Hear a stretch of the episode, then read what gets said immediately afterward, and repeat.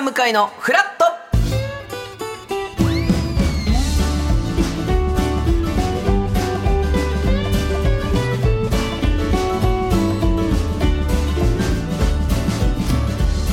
月7日木曜日時刻は8時30分になりました。おはようございます。パンサー向井聡です。おはようございます。木曜パートナーの高橋ひかるです。今日もよろしくお願いいたします。ちょっとどうでしょうね。赤坂、どんよりした感じもありながらということですが、えー今日の関東地方は雲が多いものの時折晴れ間も出るでしょう。夜遅くになると雨の降り出すところもありそうです。最高気温は32度から34度ぐらいでちょっとやっぱ蒸し暑いですね。だんだんやっぱ気温下がってきてくれてようやくもうそろそろ思って切るるんでのかな？すけどまだですか？やっぱ34度までね上がるってことはやっぱちょっとまだまだ暑さがちょっと続くということですね。ですね。でなおですね台風13号がうん明日にかけて関東地方に接近する見込みということなので、えーこちらの情報も皆さん注意して、ねお気をつけくださ、はいい、いただきたいと思いますが先週ははい。300回記念、300回。お疲れ様でございましイたおめでとうございますもうなんで本さ当にね。メインパーソナリティがいないんだかおかしいでしょ。やみんな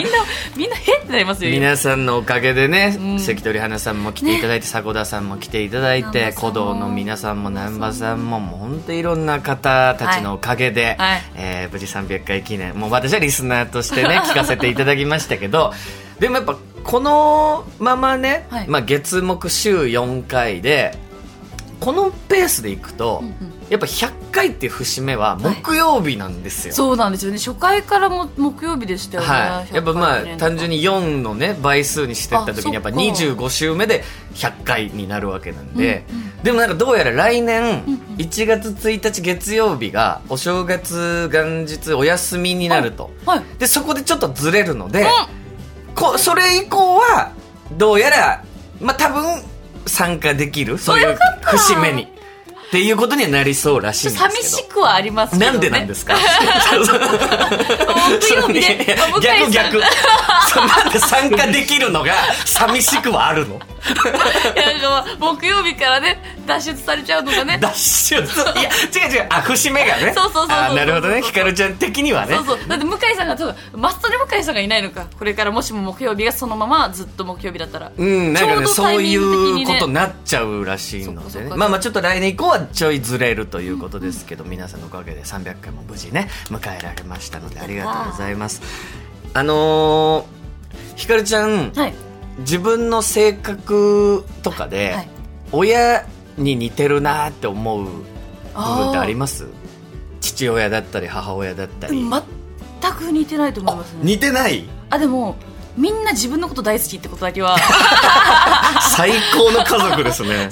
自分第一みたいなところは仲いいけどありますね、ああいやなんか、先週先々週か、はいあの久しぶりに実家に帰った時にあの、まあ、父親と喋る時間があって、はい。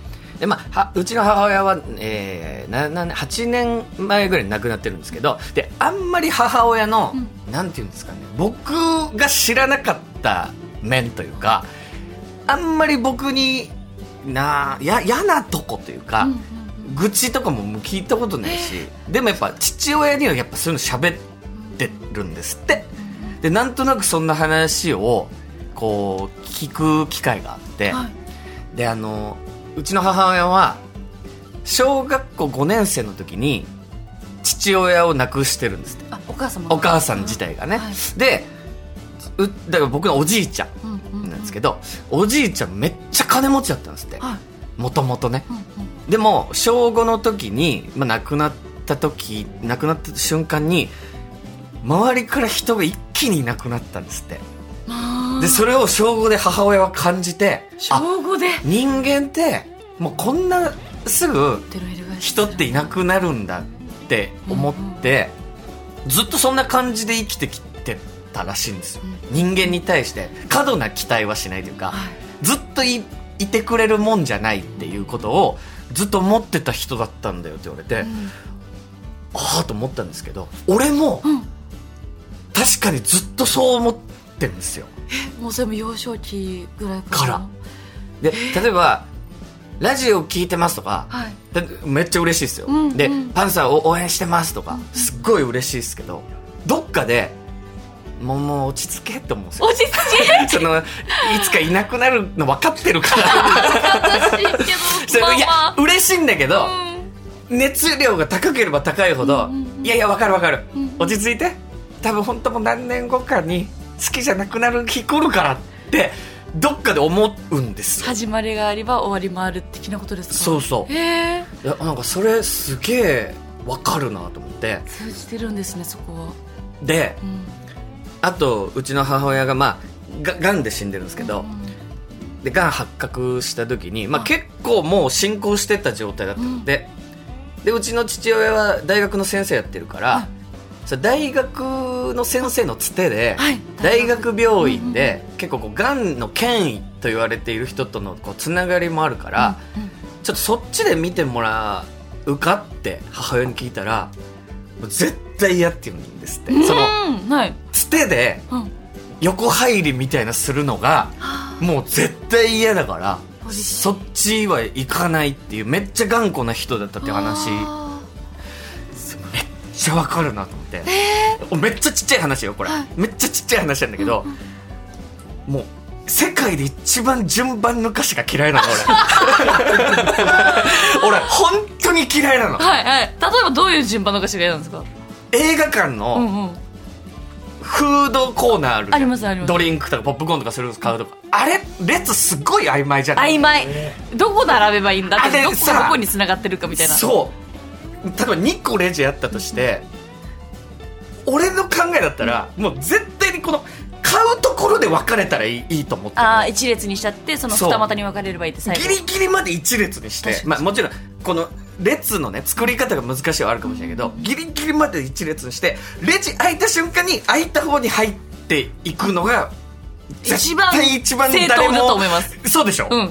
でもあれすっごい曖昧だから俺俺は先に並んでる人がいて、はい。例えば俺が先に行けそうになる時あるじゃん、はい。後から俺が来てるけど、はい。こっちの進みの方が良くて、うんうんうん。先に行けるってなったら絶対に俺はその人を待つの。先に並んでる人。あ譲る。先行ってくださいって。もう絶対に先に俺が後から来てるのに行くの嫌なの。えええじゃあ電車もうあんま向井さん乗らないと思うけど例えば電車もあるじゃないですか、うん。でそれでなんか並び方あそこも曖昧じゃないですか。曖昧。でこれなんか4列に並ぶ場合、ん。まあ、4列ある中で、うん。まあ、右一番端と、うん。その端の隣って並ぶと、うん。この一番端に並んだ人が先だったとしても、うん。うん。真ん中に並んだ人の方が先に乗れたりするじゃないですか、あるあるあるあいうのどうするんですか向井許せない 俺は許せないし 自分がもしそうなりそうになったら、はい。もう分かりやすい意思表示として、どうぞ。どうぞ。もうあ私ねこういうの本当にしない人間なんですっていうのをうんうん。アピールして乗ってほしいって俺ももうそれコンビニでもそうなんだけど。コンビニ？コンビニも列が曖昧なああ確かに。ところがあるし。陳列棚があるから分かりづらかったりしますしね。そう。でプラス前のお客さんが、はい。によって例えば二股に分かれるとしても、その公共料金とか、郵便物を送るためのお客さんとかで、はい。俺が先に行けちゃう時そのそっちに並んじゃってこの人のが前にいるんだけど一個前のお客さんが郵便物のやつでいろいろ書いてるから全然進まない時はもう絶対にうこっち行ってくださいって。へえそれも逆でもだ結局そうなんだよ。えどんなに急いでても？先にもうどんなに急いでて。もうもうもう遅刻するでもほぼ遅刻してる。時はもうコンビニ行かないし。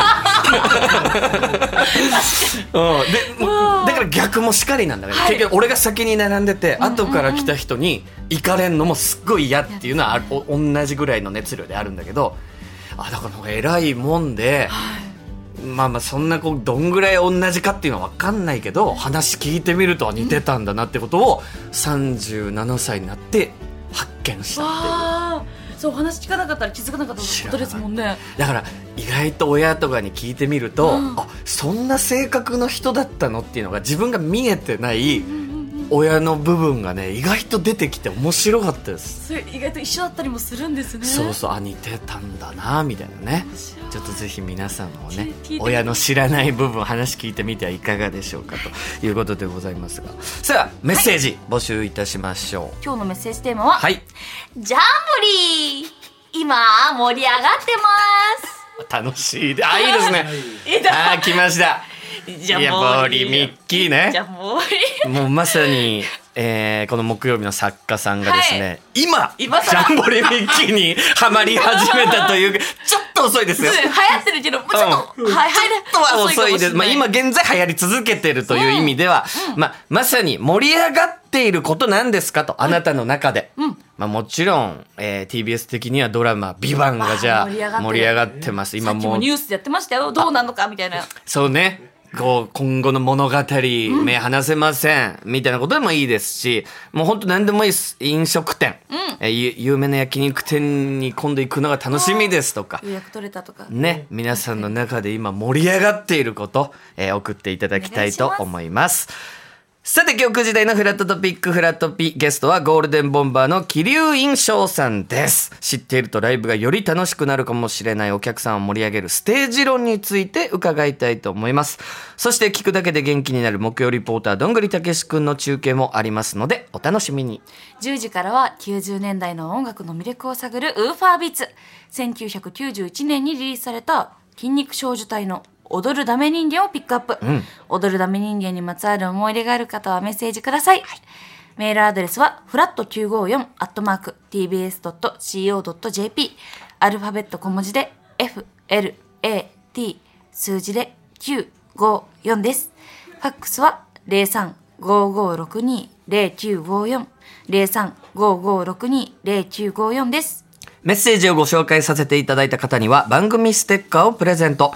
さらに毎日1名様に、美味しさと品質の山崎から和菓子詰め合わせと一口羊羹の詰め合わせをセットにしてプレゼントいたします。YouTube ライブでも聴ける TBS ラジオパンサー向かいのフラット、この後11時までやっています。ぜひ皆さんフラットお立ち寄りください。